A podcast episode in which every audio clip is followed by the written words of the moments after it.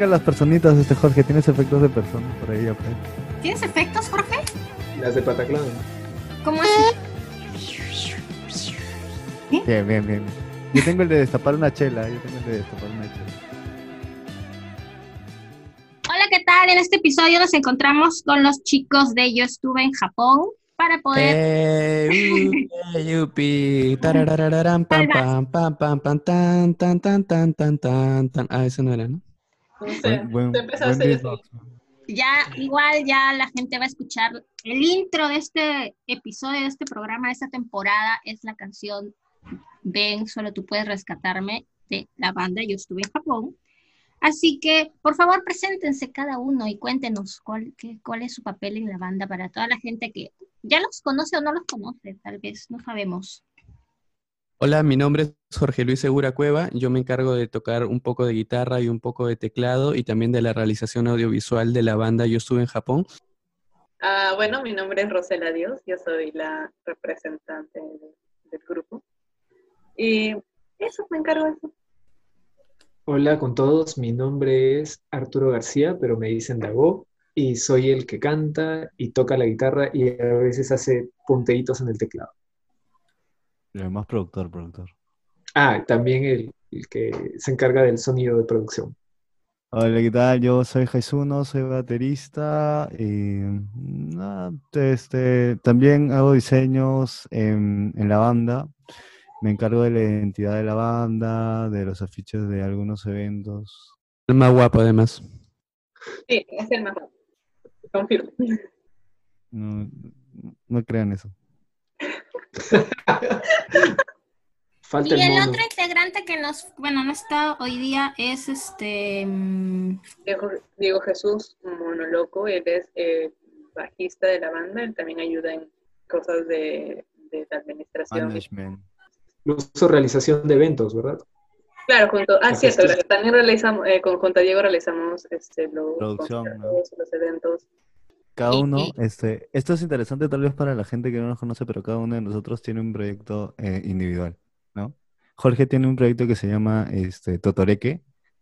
También tiene un proyecto audiovisual, Escarabajo Sesiones, en los cuales hace sesiones a, a diversas eh, bandas, bandas del país, incluso internacional. Este, Dago tiene un proyecto este, como solista que se llama Dago. Este, y también tiene algunos este, proyectos en cuestión de producción, ha, trabajado con algunas otras bandas. Yo este, tengo también un proyecto individual que se llama Melodía de la Ley de Newton y además este, estoy este, metido en lo que es podcast eh, con un proyecto que es de Plugo Sono y además también soy DJ. Cela está también este, en derechos humanos. Claro, ¿por qué no cuentas eso, Rosela? Eso es muy importante. Además que también creo que contribuyes con la productora Agua Florida, me parece. ¿O estoy equivocado? Sí, cierto. Este, bueno, aparte de trabajar con los chicos, eh, también junto a Silvia Arellano. Y este, eh, tenemos la productora, bueno, es suya, la productora Agua Florida. Yo la estoy apoyando, me incorporé hace un par de meses. Y además también soy parte de Los Beats, que es una agencia musical de Chiclayo, desde también hace un par de meses. Y también soy activista por, de los derechos, por, lo- por la promoción, la defensa y promoción de derechos humanos. Me encanta, me encanta que todos tienen diferentes proyectos. Ah, y el mono tiene un proyecto que se llama este, Twister Sister, ¿me equivoco? Mr. Sister. Sister. Y, un Roberto. programa que se llama Esto es Roberto. Además de su agencia, ¿no? De, de- de publicidad. Una diversidad aquí de todo, de todo un poco. Chicos, cuéntenos primero sobre la canción que elegí como, como intro y outro para este podcast, ¿no? Alguien que de repente la escuche, si le interesa, yo voy a poner los links ¿no? del Spotify, pero de repente algo, si alguien lo escucha por primera vez, es una letra que lo pueden relacionar también como sobre el amor, ¿no? Como una relación, pues, ¿no? Pero, bueno, yo sé la historia que es más allá, vi el video que hiciste, Jorge Luis. Si nos pudieran explicar un poquito más. Es uno, creo que sería el indicado, la verdad. Ah, ya. eh, eh, todo comenzó cuando Jorge me propuso hacer canciones. Este, obviamente nuestros recursos este, musicales son bastante limitados. eh, personalmente, o sea, creo que también Jorge es un músico empírico en, en nuestra posición, o sea, somos músicos empíricos, pero este, cuando vino a mi casa, este, me propuso hacer una canción, entonces, este, se me ocurrió tal vez este, hablar de eso que también es amor, pero es este amor que uno tiene hacia su madre, ¿no? Y en, un momento este, se me ocurrió, digamos, eh, hablar sobre este, este, este vacío que uno tiene cuando por primera vez van y lo dejan en, en el jardín o en, sí, en el jardín o en la escuela, ¿no? Y uno tiene como esa desolación y tiene como esa idea de que la persona no, no va a volver. Entonces, con Jorge empezamos a construir la letra y Dago este, la empezó a direccionar con una mejor melodía, la trabajó, ¿no? La pulió.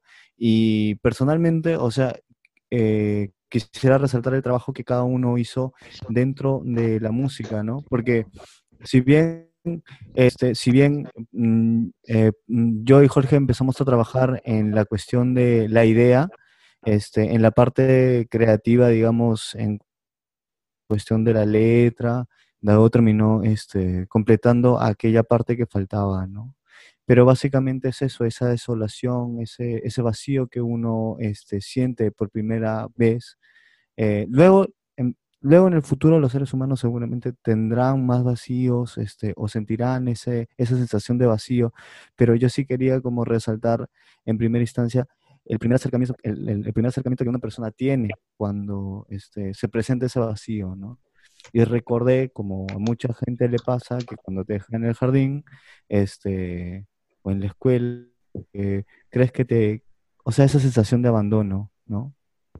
Entonces, eh, eso era plasmar y felizmente eh, eh, como formamos parte de un equipo con diversas habilidades, este, se pudo concluir, ¿no? Se pudo concluir y se pudo realizar de una manera que este, muy bonita. Sí, les quedó muy chévere. A mí me gustó, ni bien la, la escuché, más con el video que sacaron recientemente. Incluso cuando lo compartí había, tenía respuestas de, de amigos o simplemente contactos que primera vez que los escuchaban y querían saber más de la banda, ¿no? Supongo que ustedes también han tenido buenas respuestas sobre, sobre la canción. Eh, de hecho, que la canción cuando recién salió, salió como una semana antes del aniversario de la banda, entonces, y la, lanzamos así como a, ver quién, como maicito, a ver quién cae, porque no hicimos ninguna campaña ni nada.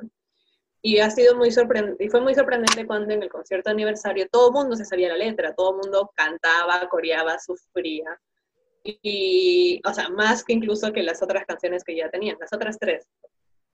Y, y, ha sido una, una, de las canciones, o sea, se nota la acogida, se nota cuando los chicos, yo que estoy eh, en el público cuando ellos están en concierto, se nota que es una, que es, de hecho, una de las favoritas del público, incluso en nuestras estadísticas, es la canción que más ha crecido en cuestiones de escuchas. Esta, esta es la segunda que más han escuchado es detrás de, de mí. Y por, por último ya el, el, videoclip que está poco, no sé cuántas vistas, desde que tengamos 10.000 vistas en YouTube. Ya lo que hizo fue... 1444. Ya, eso, Está, hizo que, de hecho, que la canción ya subiera un montón y que a través del videoclip más, llegara más gente, ¿no? Porque, pues, eh, eh, había unas, unas personas que decían, ay, que la canción es muy tóxica, muy dependiente. Entonces no se daban la oportunidad de escucharla y darle su propia interpretación. Y cuando lanzamos ese videoclip en el Día de la Madre, para hacerlo sufrir a todos, como, un final para que la gente se quede como que, ah, entonces todo el mundo estaba como que, ay, la canción, el video. Entonces ha sido una respuesta muy, muy chévere del público. Este, que, bueno, por lo menos yo me siento muy satisfecha con los resultados. Ha sido una chamba muy chévere. Queremos agradecer de manera especial también a la Pablo Machuca, que trabajó en conjunto con nosotros. Una chambazo. Les quedó muy, muy chévere. Ya, quiero saber primero cuáles fueron sus reacciones cuando, bueno, primero hablé con Jorge, pues, ¿no? Con Jorge Luis, que le dije, quiero usar su canción para mi podcast. ¿Qué pensaron? A mí me parece chévere porque, eh, bueno, ya estaba cambiando el mundo, digamos, ¿no? Eh, hace, hace mucho tiempo en otras partes del, de, de la orbe, del orbe, del planeta, y quizá aquí un poquito más lento, ¿no? Pero ya, o sea, hace tiempo que se ha digitalizado un montón de cosas, como esta neoforma de hacer radio, ¿no?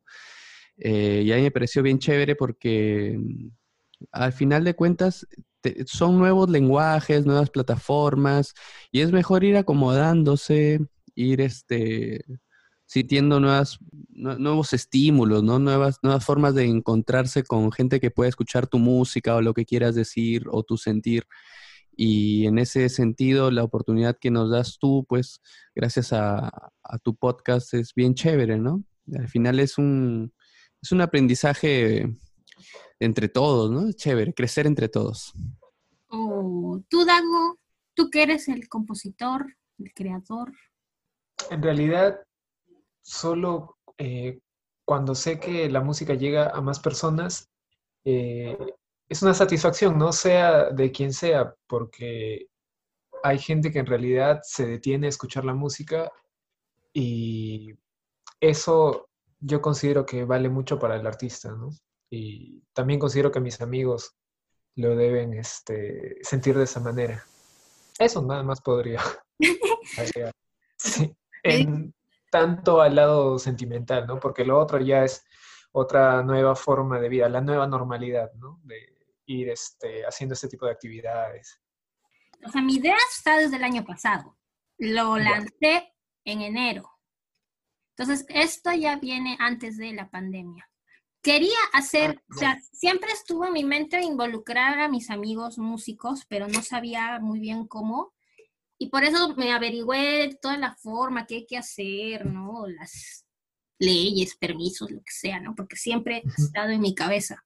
Y luego compartí una historia cuando lanzaron el nuevo videoclip.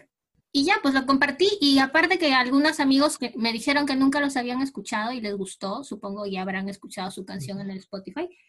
Y luego Jorge Luis me dijo, ¿qué intro de, de tu podcast? Y me, me volvió a, a retomar la idea de querer usar música de mis amigos, ¿no? Y como ya había terminado la primera temporada, dije, "Mm, vamos a ver cómo sale con la segunda. Entonces me pareció que todo se, se juntó en un momento preciso, pues, ¿no? Justo yo ya estaba armando la segunda temporada, justo sacaron el video, vino el remember que me hizo eh, Jorge Luis, entonces dije, ya, creo que es, no, no es por gusto todo, todo esto, no es coincidencia, pues, ¿no? Y, y por eso se me ocurrió todo esto, que aparte de por sí ya me gustan sus canciones, no todas, honestidad ante todo. Por ejemplo, esa de cómo me emborraché, estar en Trujillo borracho. Estar ebrio en Trujillo es como estar dentro de un videojuego. Es que tienes que bailarlo con las instrucciones de la canción, estando ebria. Ah, bueno, pero no, no lo entiendo muy bien, pero igual, o sea, eh, ya eso es subjetivo, pues no es cuestión de gusto. Claro, Este, es mi forma de, no sé, de, compa- de, de mostrar, de compartir. Esa fue mi, al menos mi idea, ¿no? Desde un principio.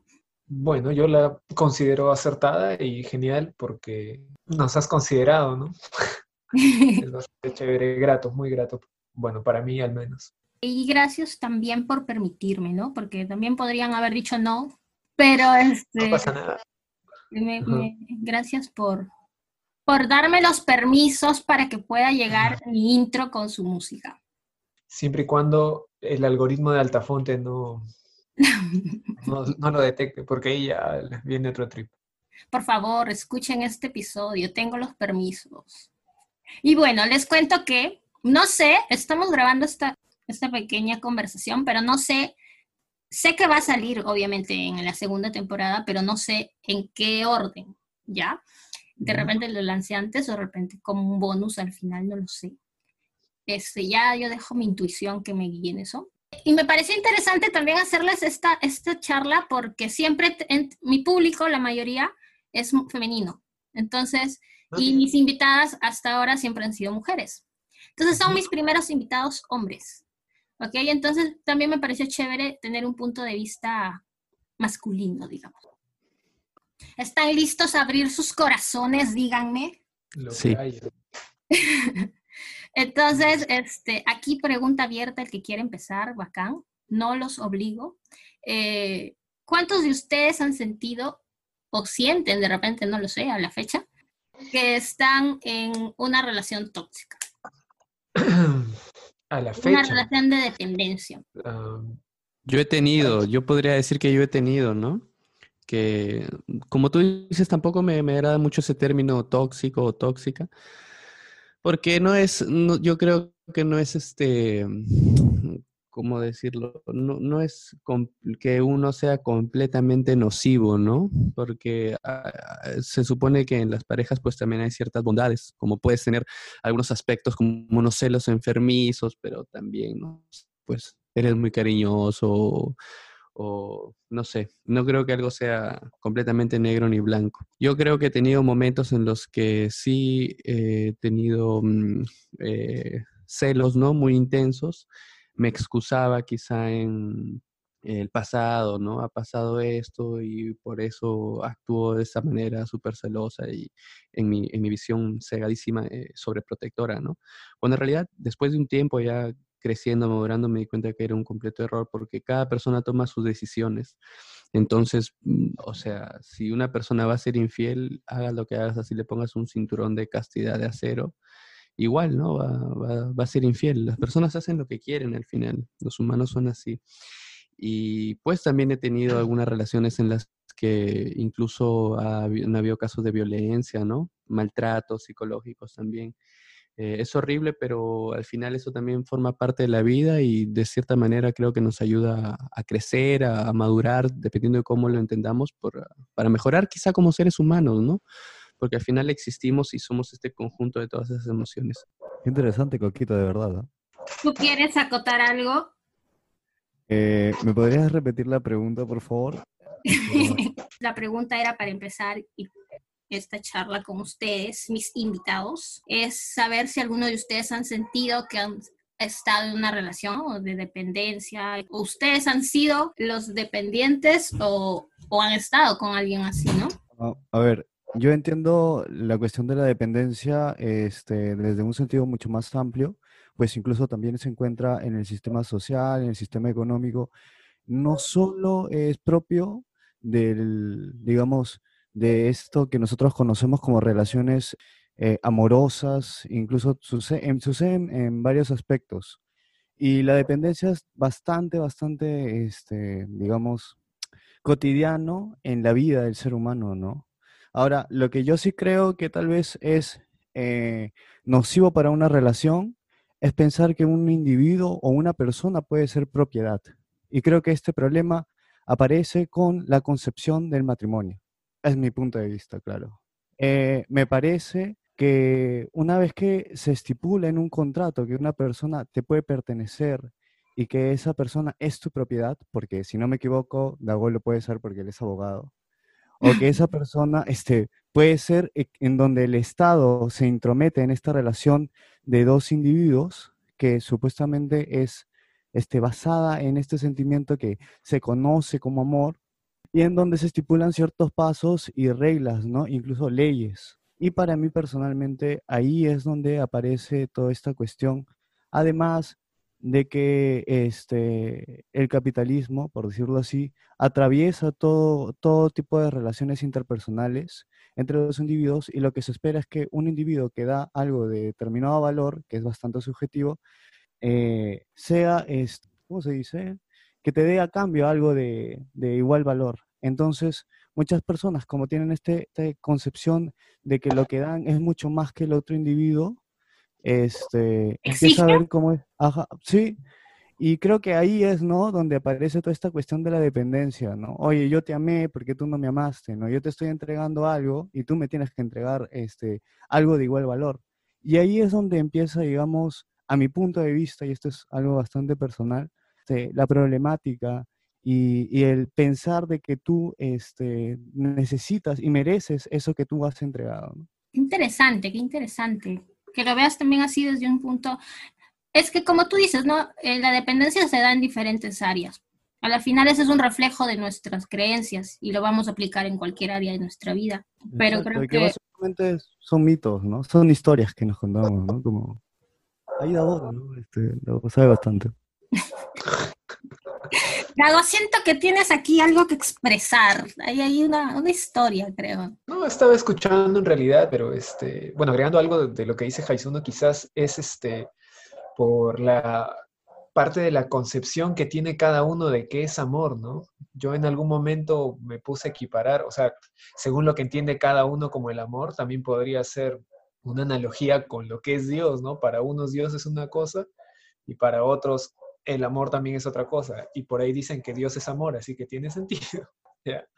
Pero este, también hay sociedades que tienen este, cláusulas establecidas, ¿no? En las sociedades conyugales, cuando estipulan cuántas veces van a tener eh, relaciones sexuales en una semana y eso, ¿no? Eso ya le da otro sentido más de propiedad, pero es en, en pero no en sí, ¿no? Sino es una manera de consenso, que es a lo que trata de llegar. Pero este, ya ese es otro tema, ¿no? Acá solo sería parte de la subjetividad, ¿no? De cada uno cómo intenta relacionarse con los demás y qué espera este, de, de los otros, ¿no? Al, al dar algo. Y por eso ya es de que hay que tener en cuenta de que algunos dicen, ¿no? De que amar es no esperar nada a cambio, ¿no? Porque así supuestamente van a vivir este, sin estar eh, con esa tensión de recibir algo que proporcional lo que supuestamente ellos dan, ¿no? Y vives con esa ansiedad y ya, pues ocasiona todos los problemas que se han visto hasta ahora en la sociedad, ¿no? Algo más iba a agregar, ah, de que también este, tuve una, se podría decir, fue ciertamente una relación un poco tóxica, ¿no? porque uno está cegado, ¿no? Y quiere incluso manipular la verdad, incluso hasta decir, eh, oye, no, este, yo no he escuchado la última palabra de esta persona porque uno mantiene en su cabeza el vínculo, ¿no? Y trata de darle toda la forma a la realidad para que sea de acuerdo al pensamiento que uno tiene, cuando no es así.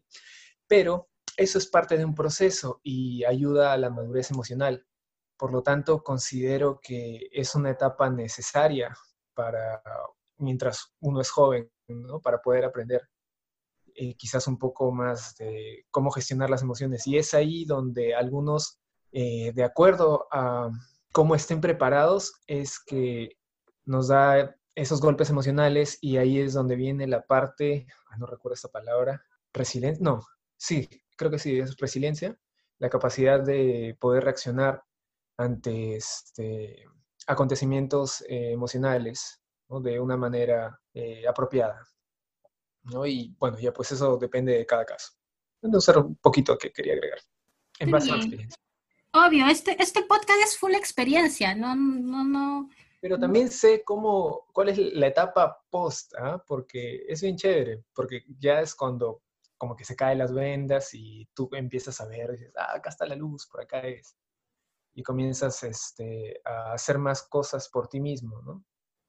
Y ya todo viene un proceso este, de incluso autoconocimiento y ya viene incluso la etapa un poquito más de madurez, ¿no? Yo pienso que en realidad muy, todas las relaciones que nosotros entablemos en nuestra vida, o sea, todos los vínculos con las personas, sea este, tu flaco, tu, tu amigo, tu amiga, tu compañero de trabajo, tu mamá, tu hermano, eh, pueden ser potencialmente tóxicas porque eh, creo que, bueno, en, mi caso, en mi experiencia siempre he basado desde la expectativa. O sea, tú tienes ciertas expectativas de las otras personas. Y cuando no, esas expectativas no se cumplen es cuando empiezan como los problemas y, y no saber comunicarlo. Y un poco también coincido con lo que decía Jesús, ¿no? que al final tú esperas que te, que te retribuyan de, lo, con lo mismo que, que tú das. Y ahí es cuando empieza todo este, todo este ciclo.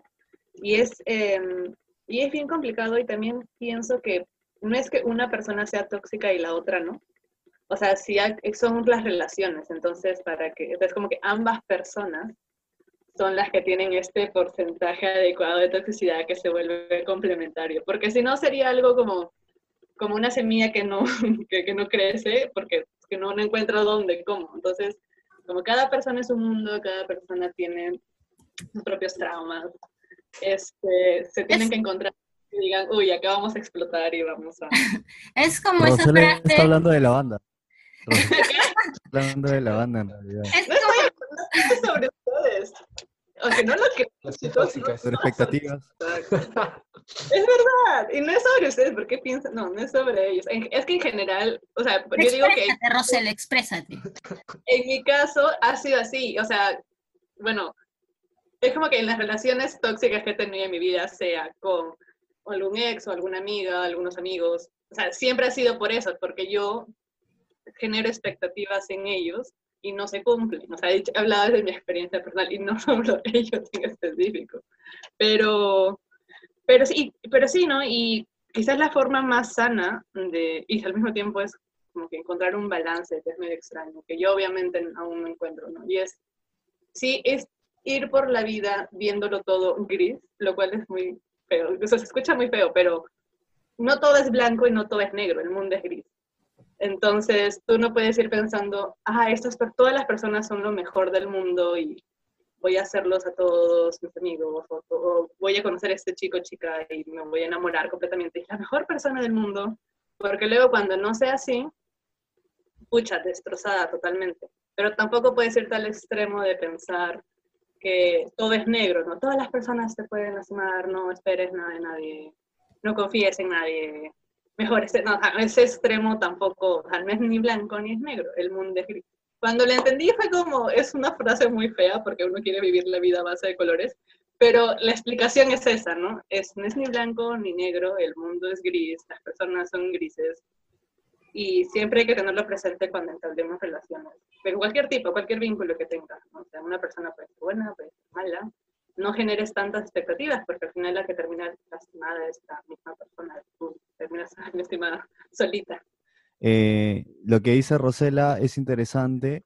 Yo personalmente cuando comprendí a ser un poco más empático es cuando eh, entendí que las personas, como todas las personas, nos encontramos en, en un, en un progreso, es como un largo adiós, ¿no? La vida es un largo adiós. Entonces uno entiende que todos estamos con la posibilidad de sufrir, que es lo más acertado, o sea, es lo que va a pasar sí o sí. Eso, de eso tienes una asertividad del 100%. Lo otro de si esta persona es buena o mala, para eso, puta, es como no tienes una, una respuesta. Pero lo que sí te hace más empático es entender que la otra persona Jorge la otra persona- eh, que la otra persona eh, va a sufrir como tú, ¿no? Todos estamos sufriendo. Y creo que esta cuestión de la toxicidad, que se ha vuelto como la palabra mm, De moda. este, más usada, sí, y, y creo que está siendo explotada de una manera, mm, digamos, eh, no muy adecuada, ¿no? Porque al final y al cabo, si tú tienes la posibilidad de sentir miedo, eres tóxico. Así, es así de fácil. Porque lo que te hace, este, lo que hace que un ser humano pueda actuar de una manera negativa, sin control de sus emociones, es básicamente el miedo. Entonces, este, si tú tienes miedo, obviamente vas a actuar de una manera totalmente negativa. Y todos aquí en esta conversación, como todos aquí en el mundo, tenemos miedo.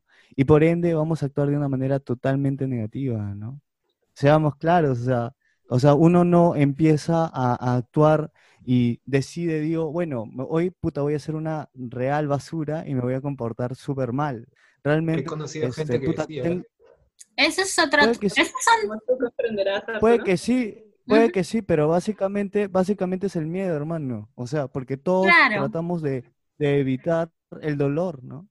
Y Como que- que Rosela hay estaba una- diciendo, Rosela. una cosa, una cosa es ser consciente y otra cosa es estar viviendo por la vida inconsciente en base a tus propios miedos, que esos miedos se pueden venir de inseguridad o de alguna carencia o de alguna necesidad, no sé. Al final, al final creo que todo es proyección. Creo que o sea, nosotros vamos por la vida con, con cargando una mochila de todo lo que nos ha pasado a lo largo de nuestra existencia y que ha- de hecho que ha generado, ha generado enseñanzas, traumas, issues, inseguridades y a través de ellos, de eso es que vemos nosotros el mundo, ¿no?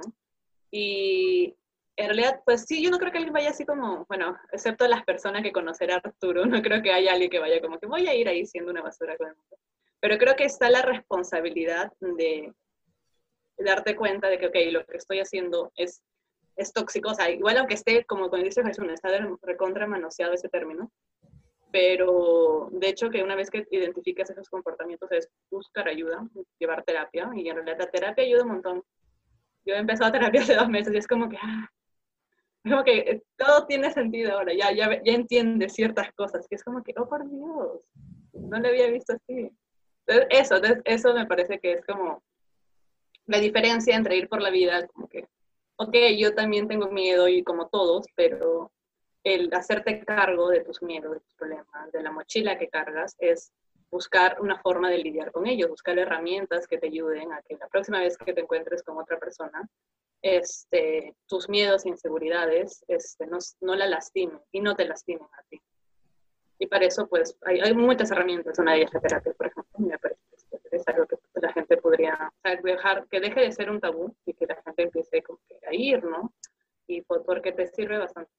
Pero creo que una de las principales herramientas justamente este, es, son como que las primeras experiencias que tenemos, ¿no? Porque en base a eso es que nosotros ya sacamos patrones de cada persona. Por ahí tenemos indicios de, oye, esta persona como que parece que va a ir en ese camino. A mí me pasaba, y, o sea, como que me sirvió la primera y dije, ah, Sí, conocí a alguien y dije, tú eres así, eres haces esto, estas cosas. Y dije, ah, ya, sí, demonios. Y luego conocí a otra, también cumplía los mismos patrones. dije, maldita sea, estoy destinado a conocer gente así, con los mismos patrones. Ay, yo yo no conocí. Y por eso,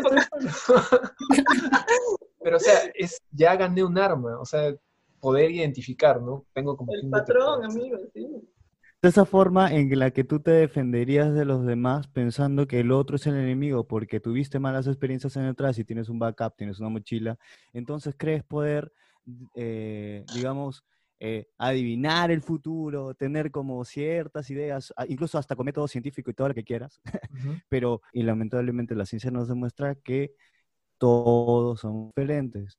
Y por ende, si tu comportamiento este, tiene como ciertos patrones, entonces tú vendrías a ser el tóxico.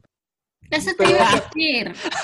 que si tú reconoces los patrones, el problema, entre comillas, o lo que sea, te iba a preguntar a ti, ¿eso qué te demostró? ¿Qué aprendiste? Te iba a decir. eso iba, a lo que todos esos comportamientos, supuestamente, y todos, que todos los caminos me, me, llevaban por situaciones similares, entonces dije, hay algo que no está, o sea, yo no estoy haciendo bien, entonces tengo que yo aliviar de esa mochila que Rosela hablaba, de los propios problemas de cada uno para poder relacionarte mejor, ¿no? Por eso considero que es un arma muy, pues, yo lo consideraría, ¿no? Un arma fundamental para poder ir avanzando en esa fase, ¿no? Porque si es que te vas a seguir relacionando tú teniendo el problema, o sea, ¿de qué sirve, no? Vas a seguir repitiendo historias y no creo que esa sea la intención de todos, ¿no? Por eso, hasta que, uno no se alivie todas sus cargas, o al menos las que crea pertinentes, no consideraría relacionarse, ¿no? O al menos sería, no sé en qué sentido eh, sería que alguien te pueda ayudar, ¿no? Porque, bueno, ya sería una cuestión de consenso, ¿no? Con la otra persona. Oye, ¿quieres cargarme un toque en la mochila? Vea, bueno, si ella quiere, ¿no? Acá viene el Inception. por favor, Acá viene el Inception de Hay gente una persona que sabe que tiene un patrón y lo sigue haciendo y sigue, o sea, es como ya en el mundo imaginario de Arturo, tengo un patrón, no me voy a relacionar jamás con las personas para no lastimarlas pero al final sigue siendo tóxico, pero ya no con las demás personas, sino contigo mismo, porque sabes que tienes un patrón que no te está ayudando a relacionarte, a socializar, a ser un ser humano decente, pero no estás siendo responsable contigo mismo de curar o sanar esas, esas cosas. Y eso, y eso también es como que el, el, eh, algo incluso, que creo que es más, incluso más importante, ¿no? Porque al final lo importante es estar cómodo con uno mismo. Exacto. Terapia con amigos, así se llama el programa. Hashtag. El miércoles le voy a contar a mi terapeuta. Terapia con estuve. Donde compartí todas tus enseñanzas. Yo estuve en terapia, ya estuve en terapia. Yo estuve en terapia. Ese, es el hashtag, ya está. Dago, ya, haz tus descargos, por favor. Ya, que, ya, pues justamente por, por esa misma razón de hasta poder solucionar mis mi propia mochila, mis propias cargas, es que no decido relacionarme, ¿no? Y pues me ha ido bastante bien hasta ahora. Yo considero que estoy en una etapa... ¿Qué? Hermanito, hermanito, es lo que diría el tóxico, ¿no? El tóxico ¿Cómo, siempre cómo? lo va a Repíteme, repíteme otra vez. No. Clásico del tóxico, ¿ah? ala. Yo considero que estoy en una, en una etapa bastante buena emocionalmente para mí, en realidad. O sea, sí está bien que las personas, eh, no sé, sientan que un objetivo en la vida es sentirse amado, en, en ese sentido de Por otras otras personas personas. extrañas, sí. Yo eh, tengo una familia en realidad que me da bastante soporte emocional. Eh, considero también que mi círculo social me aporta mucho y no he sentido esa carencia afectiva eh, diariamente, ¿no? Que quizás eh, en el sentido de una relación amorosa podría eh, ahondar en ese tema, ¿no? Y por eso es de que luego de las experiencias que tuve, es como que me mantuve así y ahí se quedó. Y me va bastante bien. Yo entiendo que tú dirías, ah, bueno, tengo que alejarme del dolor, o sea, se entiende, y es lo más razonable, ¿no? Porque todos los organismos eh, tratan de evitar el dolor, ¿no? Hasta las mismas plantas tratan de evitar el dolor. Todo organismo vivo trata de evitar el dolor, se entiende. Pero este, hay que ser empático también con el otro, ¿ves, no? Porque, o sea, yo me he visto en situaciones en donde sí de repente eran como pesadas, pero trataba de ser empático con el otro hasta donde podía. Obviamente, si ya era una incomodidad, este, digamos, demasiado extendida, ahí sí tenía que decir, oh, ya me jalo, ¿no? Ya, pero regresando a lo que mencionaba, era que, o sea, yo no pretendo decir que vivo en una burbuja de felicidad, ¿no? O sea, solo estoy en un estado en el que considero que los problemas los he ido identificando y en base a los patrones que también he ido identificando de las personas a las que esos mismos problemas eh, me han estado dirigiendo, es que yo he decidido pues, eh, simplemente estar en una etapa en la que no preferiría relacionarme, ¿no? Justamente hasta poder eh, solucionarlo. Y si no lo soluciono, pues igual, ¿no? La etapa en la que estoy me agrada bastante. Así que, bien sea feliz o muy triste, es un altibajo que a mí me agrada en realidad, ¿no? Y creo que así como hay personas que deciden, pues, no tener hijos o, no sé, tener perrijos, están en su plena, eh, ¿cómo decirlo? Libertad, decisión. Sí, su plena le- deci- decisión de llevar las cosas en la vida, así que ya está. Eso es, ¿no? Pero- Siempre y cuando, eso sí lo aprendí del, del derecho, ¿no? Siempre y cuando este, no causes un perjuicio a los demás. ¿no? Y, cosa que es hasta cierto punto inevitable, pero hay que tratar de modular esa, ese daño que hacemos por el mero hecho de relacionarnos con las personas, ¿no? Pero ¿qué tiene que decir Jorge? De verdad, Jor- me, me gustaría escuchar a Jorgito, a Coquito. No sé qué habrá dicho Dago, la verdad, porque cuando habla ya no lo escucho porque solo de su boca salen puras mentiras. Pero a mí me gustaría escuchar este a Emily, en realidad, que Yo iba a decir que o sea, se respeta lo que cada uno te está contando. Está contando en base a su experiencia, su sentir, y si lo que acabas de mencionar, hago. O sea, por más que ellos, que son tus amigos y te conocen más a profundidad, tal vez, que yo, te digan las cosas. mm, Si tú no llegas en el punto en el que tú quieras hacer algo para mejorar, cambiar o, o empezar a relacionarte, o sea, eso tiene que nacer de ti en su momento, pues, ¿no? Espero, no sea de aquí a 50 años, ¿no? Pero este, eh, Quizás como una epifanía.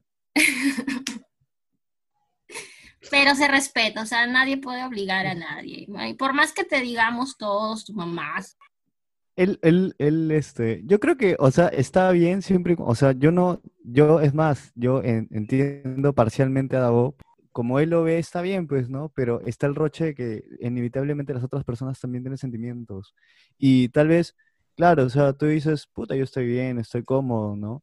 Porque yo no siento dolor. Y Y, este, y solo por mencionar a uno de los grandes filósofos anarquistas, Enrico Malatesta, que el cual hablaba sobre el amor libre, ¿no? Y criticaba incluso a los propios anarquistas porque le decía, ya bueno, tú hablas de amor libre, este, eh, Dios ni el Estado debería, eh, digamos, interceder en, ese, en eso que fue una propia decisión de dos individuos. Este, él incluso critica el hecho de que uno pueda irse cuando quiera, porque la otra persona, este, automáticamente no porque tú te vayas, la otra persona este, dice, bueno, ya, puta, dejo de sentir esto y se acabó, ¿no? O sea, es inevitable, es inevitable y este, lo máximo que uno puede hacer este, es ser empático, ¿no?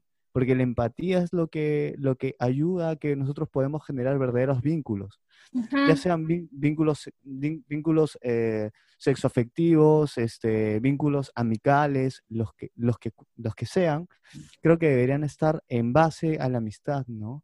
A, a base de la, del compromiso con el otro individuo, porque creo creo personalmente, al igual que Levinas, este filósofo, que uno se puede conocer a través del otro y es importante por eso respetar al otro. El poder conocerse a sí mismo a través del otro, porque uno no se conoce a sí mismo solo consigo. O sea, sino con las relaciones. Básicamente sí. Exacto. Entonces, eh, creo que estaría bien, digamos, para la gente que eh, puede entender esto, esto de que las relaciones este, entran en este, en este rango, en este aspecto de, miedo y al final y al cabo ambas personas terminan siendo tóxicas, este, porque no creo que solo vaya en, dirección, en una sola dirección, sino que este, hay, hay esta relación de codependencia, uno necesita y el otro da, entonces hay que tener mucho, mucho cuidado. Y sobre todo creo que para poder sanar este tipo de relaciones o digamos, lo vuelvo a repetir y, insisto, es el hecho de que las personas tengan una relación amigal desde el inicio, ¿no? En base a la confianza. Ahorita me nace preguntarles en lo que acabas de decir, Jesús, ¿no? Para ustedes, ¿cuáles son las bases para una buena relación? Yo podría mencionar que es tener eh, objetivos en común, metas y bastante comunicación. Esas, esas cosas yo he visto que hasta ahora es lo principal. Si es que ambas personas tienen eh, objetivos que al menos de alguna manera eh, convergen y se entienden, yo creo de que hay bastante, una relación bastante saludable, ¿no? En mi experiencia. Bueno, las principales son la empatía y la comunicación, pero es como en serio hablar para que el otro te escuche, no para tener la razón. Eso creo que es lo principal. Y, y en parte de la comunicación también es escuchar. Y Exacto. todo el esfuerzo de, de qué es lo que esta persona me está queriendo decir. Y luego entra la empatía, ¿no? Darte cuenta quién es la persona que me está diciendo. O sea, porque, o, o sea, al demonio, el, todos somos seres humanos, ¿no? O sea, cuando dices que no ves colores, que no ves géneros, que no ves nada, es cuando empiezas a sensibilizar las experiencias de vida de cada persona. Porque no vas a tratar, o sea, acá, en el grupo somos cinco, yo no trato a los cuatro de la misma manera, porque yo sé cómo es Luis, cómo es Jesús, cómo es cómo cómo es Diego. una persona muy poco empática y de ahí, de ahí mi, mi comunicación sería hasta la hueva si es que yo tratara a los cuatro de la misma manera, sabiendo que cada uno tiene una personalidad distinta. Entonces hay que, o sea, y a base de estas cosas, de empatía y comunicación, es que tú te puedes empezar a relacionar. Y la comunicación no es solamente decirle, ay, ¿qué hice hoy en mi día? ¿Qué planes tengo para el futuro? No es, me siento mal para, me siento mal por esto, puede que sea una cojudez, pero me siento mal por esto y que la otra persona te escuche. Quizá, quizás no tenga los, los mismos planes, fácil, no sé, tienen uh, ambiciones distintas y, y y lo que les da momentos de felicidad en su vida son cosas distintas. Pero, o sea, el ser, el, el comunicarse, el ser la persona que escuche y dice, oye, está bien, chévere, me, lo contaste y estoy aquí para ti, no lo comparto, fácil, yo no lo haría porque yo no hago estas cosas, no me es otra pegada. Pero te escuché y me parece muy chévere que estés haciendo eso, genial. Y es, como yo le digo, yo digo es el ejercicio, es el tipo de ejercicios que no me gusta hacer, porque es, es, es hacer ese esfuerzo de, de, de, escuchar, de escuchar y hablar y ser empático. Porque si fuera sencillo, todo el mundo lo haría. Si fuera sencillo, pues no habría relaciones tóxicas. ¿no? Jorge Luis, me interesa tu opinión. Tóxico. Porque lo, ya lo han dicho todo. Eh, difiere un poco, sí. ¿sabes con qué? Con lo que dijo Dago de mm, las mismas metas, porque yo creo que se pueden generar relaciones dependiendo de también cuál sea tu entendimiento ¿no? de relaciones con metas distintas. Eh, quizá pueda ser incluso saludable también que tú puedas eh, entrar, digamos, ingresar a una relación sabiendo que, no sé, va a ser durante un tiempo, ¿no? No romantizarlas y pensar que van a durar para toda la vida, qué sé yo. En ese mismo sentido, también me gustaría decir de una vez que la monogamia es un, un diseño predeterminado que está destinado al fracaso, ¿no? En mi visión, porque la necesidad, como dice Jesús, no somos necesidad, ¿no? Entonces tenemos varios tipos de necesidades. Ojo, o sea, también la gente puede decidir tener una pareja, ¿no? Quizás si eres un pingüino, tienes una pareja toda la vida, pero mm, creo que deberían empezar a ver eh, mucha más apertura, no necesariamente desde el plano sexual, sino también desde el, desde el, el amoroso, ¿no? El sentimental. Claro, es depende de la proyección que tú le pongas, ¿no? a la relación. Obviamente, si sabes que, no sé, solo vas a, vas a tener una relación corta, no te proyectas. Pues. Por eso está la comunicación. Pues Eh, claro, con comunicación llegan acuerdos, llegan consensos. Justamente. sí. Hay algo Exacto. muy importante, creo que es que y las relaciones se construyen, o sea, no es que tú encuentras a alguien, o sea, no es una película de Disney, o sea, no es que encuentras a alguien y dices, "Ah, esta es la persona, este es mi novia, mi novia para toda la vida, mi mejor amigo, y como que Está bien. que lo... No, vas construyendo, vas como siendo como que, ok, tiene estas conductas, tiene estos hábitos, esta cosa me vacila, esta no. Yo Para- estuve en para toda la terapia. gente que- para Vale, toda la esa es la terapia que debimos haber tenido hace como do- dos años, chicos. Ok, un para año. toda la, para toda la gente que va a ver el podcast, este, lo único que quiero decir es que todos en realidad llevamos este, cierta toxicidad, ¿no? Sí. Todos, o sea, de hecho. Y claro, lo que sí debemos de dejarnos, obviamente, es de la persona que te está deseando el mal, pues, ¿no? O sea, ahí es como ya no se puede, entonces tomas tu distancia para que esa persona pueda, digamos, este, tener tiempo para conocerse, ¿no? Y si ya, este, porque cada uno, este, cada uno se hace responsable de eso, y al hacerte, hacerte cargo de tu camino es hacerte cargo de ti y por ende eso va a mejorar tus relaciones, ¿no? Ayuda a los demás también, a hacerte cargo de ti. Ahí quería llegar ya para terminar un poquito con esto. ¿Qué hicieron ustedes? ¿Salir de una relación así o para mejorar y hacerse cargo de sus propios temas? pues, ¿no? Yo para, para que sea mi última intervención, porque creo que he hablado demasiado, yo este, tuve la suerte de tener una relación bastante larga, como de años, 10, 9 años por ahí, y este, hoy en día soy amigo de esa persona y conversamos, ¿no?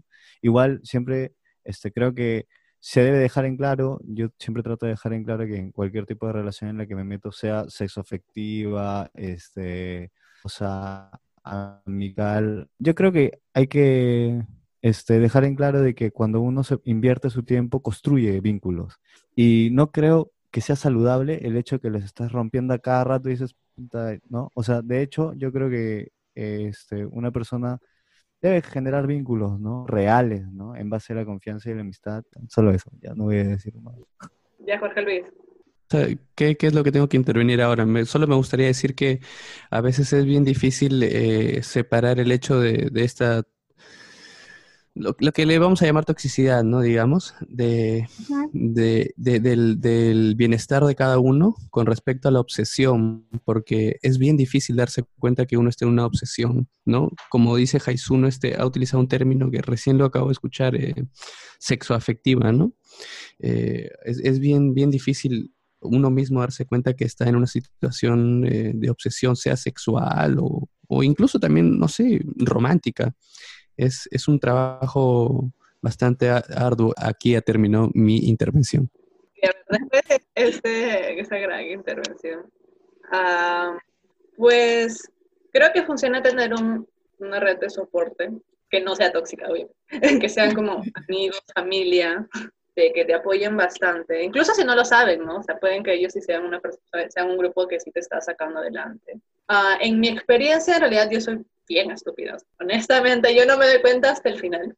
Podría ser ingenua, no estúpida. Pero dije, no voy a ser tan dura conmigo. Y este, o sea, lo que a mí me pasó fue que cuando ya todo se terminó, es cuando yo digo, y yo me, pongo a me puse a pensar como que, ah, mira, mis relaciones han sido así, así, así, digo, ah, espérate, ha estado terrible. Entonces, por suerte no duraron mucho, bueno, una sí duró mucho, ya, pero lo que me ha ayudado, sobre todo en los últimos meses, sí ha sido, eh, bueno, al comienzo lo que me ayudó, como te dije, con un grupo de soporte, amigos y amigas que, que estaban para mí, que eran, que me daban lo que yo necesitaba, y yo en ese momento necesitaba mucha empatía, y alguien que me escuche, ¿no? Porque decía cualquier cojudez y, y al mismo tiempo, este, quería que alguien que me diga, mira, o sea, estás bien, o sea, que me escuche, lo que, o sea, que me dé lo que yo a veces le brindo a mis amigos. Y por suerte lo tuve. Eh, lo tuve y me ayudó bastante. Y luego, pues, eh, me ayudó bastante conocerme a mí misma. Ya en los últimos meses, eh, yo he estado sanando a través de terapia y lo que me ha ayudado ha sido identificarme, ok, mira, ha pasado esto, quizás por esto, por otro, identificar patrones, cosas que yo hago. Porque como decía al comienzo, la toxicidad viene por ambos lados. Entonces, para yo haber estado en estas relaciones tóxicas es como, yo también tenía algo muy tóxico cargando y probablemente aún lo tengo. ¿no? Entonces, eso me ayuda bastante a sanar. Empatía por parte de mi soporte, mi grupo de soporte, que eran mis amigos y amigas. Y, este, y bueno, terapia. Dago, no quieres participar, ¿verdad? En, este, cómo superar, ¿no? Ah, a ver, yo de ese episodio, de lo que identifiqué fue de que yo estaba muy abocado a esos sentimientos y hacia esa persona. Me ensimismé bastante para, ah, bueno, también este, recuerdo la ayuda y compañía de varios amigos. Lo mismo que dijo Rosela, escuchar, solo tienes que hablar, solo tienes que votar todo, ¿no? Es cierto. Y que te saquen a, y que te distraigan y dejes de pensar dices. Sí, aunque también eh, es bueno ver el problema directo a los ojos, ¿no? Y este, afrontarlo y decir, oye, esto está mal, esto es- he estado haciendo las cosas mal, ¿no? Y ver el otro lado que has dejado totalmente eh, desatendido, ¿no? Y dije, oye, he dejado varios proyectos, varias cosas que yo quería hacer, ¿no? Y me puse a enfocarme más en eso y este, hasta que consideré que los, lo estaba superando y seguí así hasta que ya, todo bien, superado. Eso me funcionó a mí. Qué bueno, porque precisamente una de las características en este tipo de relaciones es que te centras tanto en la otra persona o quieres que te dé lo que sea que la necesidad que estés buscando, que dejas de lado el, el resto de, de relaciones que también son importantes en tu vida, empezando por la, la tuya, pues, ¿no? No, yo sí tengo que decir una cosa que tal vez no se lo he dicho a Dago, y es que cuando una vez yo este, vine así como bajoneado allá de una relación, este, Dago para que como me rindiese soporte, es más, me, yo ya no quería hacer música, pero me dijo, ah, toca acá, ya empecé a tocar. O sea, sí es cierto la cuestión de los amigos, y en especial creo que la música también ayuda bastante. El poder de la amistad. Y ya, para terminar y no quitarles más su tiempo, gracias. Quería saber cómo, ti, se, Emily. cómo se han sentido hoy día con esta entrevista, cómo la han pasado. Chévere, yo creo que ha sido chévere porque normalmente la- las entrevistas que nos hacen o las conversaciones que tenemos en vivo son más sobre lo musical, quizá aspectos un poco más técnicos o, artísticos, pero esto ha sido mucho más personal en ese sentido. Me agrada porque, o sea, no solamente disfruto de la música que hace cada uno de, de mis compañeros, ¿no? Y la labor de Rosela, sino también los disfruto a todos eh, como, como amigos, como compañeros, ¿no? Y, y es chévere, pues como estamos encerrados hace tiempo, es chévere escucharlos, ¿no? Excepto a Dago. Ahí acaba mi intervención. No me puede dejar, no me va a soltar. Yo creo que es porque te quiere mucho. Es una relación tóxica, por ejemplo. Ah, a mí me ha gustado mucho porque, como dice Jorge Luis, o sea, es como ha sido como sentarnos a conversar y eso, que, y eso no lo hacemos hace mucho tiempo, incluso antes de la cuarentena, por lo que teníamos, eh, bueno, teníamos trabajos que nos ocupaban casi todo el día. Este, cuando ellos se reunían a ensayar, pero yo no iba a verlos ensayar porque ensayan muy lejos de mi casa. Es sido una oportunidad muy bonita de sentarnos a hablar, como entre los amigos, así de cosas así profundas y ligeras. Y se ha sentido muy, muy chévere. Está muy bonito. Sí, yo también este, lo he sentido muy agradable porque hace tiempo que no veo a mis compañeros de trabajo y a mis amigos. Muchas gracias por reunirnos para tener una conversación como siempre lo hacemos después de ensayos. Entonces, eh, para mí ha sido Solo falta bastante... Claro, solo faltó el mono. Es cierto, ese ha sido el, el efecto colateral, ¿no? Darnos cuenta sin saber de que estamos de nuevo conversando cosas que no hemos hecho Hace tiempo. Ya desde tiempo. Ahora, ahora que sí me doy cuenta, oye, sí, desde hace tiempo, incluso antes de, de pandemia, ¿no? Cada uno en sus cosas, sus trabajos que nos ocupaban bastante el tiempo, ¿no? Yo ahorita, pucha. Genial el trabajo porque todo se ha digitalizado y cosas que hace tiempo deberían haber estado así, ¿no? Ya hay este, más disposición de tiempo. Gratificante poder este, compartir tiempo con amigos y se ha pasado volando. No lo he sentido yo tampoco, excepto cuando me votó del Zoom, pero, pero gracias por aceptar la invitación, gracias por permitirme usar su canción como, como intro de, de mi podcast. Oh, miren quién llegó, como en los supercampeones. Acaba de llegar en el último segundo. Es imposible. No puedo creer. Que se presente y que se despida, dices.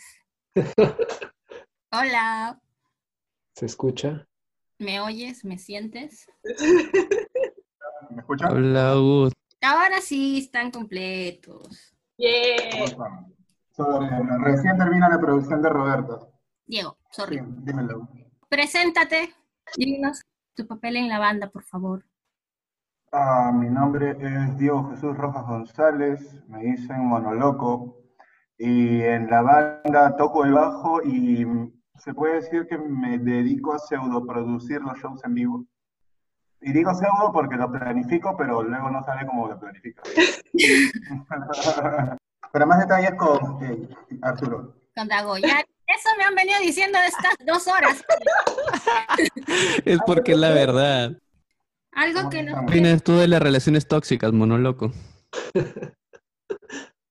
que son necesarias en algún momento en tu vida. Todo, todo ahí. Si no, para más detalles con Arturo.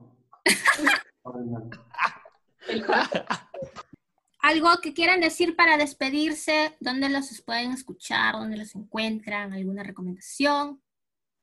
Eh, sí, por favor, a todas las personas que eh, les gusta nuestra música, síganos en nuestras redes, Facebook, Instagram, en Spotify, este, denle me gusta a las canciones en Spotify, agreguen a sus listas, este, denle, eh, comenten y denle like al video tan hermoso que eh, hizo en colaboración con nosotros, este, Ana Paula Machuca y si ya lo han hecho, este, personalmente, y creo que de parte de todo el grupo, muchas gracias por su apoyo. Es muy difícil eh, para nosotros, o es en realidad un trabajo que hacemos con amor eh, en, en nuestra propia ciudad, ¿no? Y poder salir, y poder salir adelante este, con música propia dentro del, del Perú y dentro de nuestra localidad. Este, es un trabajo que estamos dispuestos a hacer porque creemos que el público eh, se lo merece. Me emocionó. Jorgito, por favor.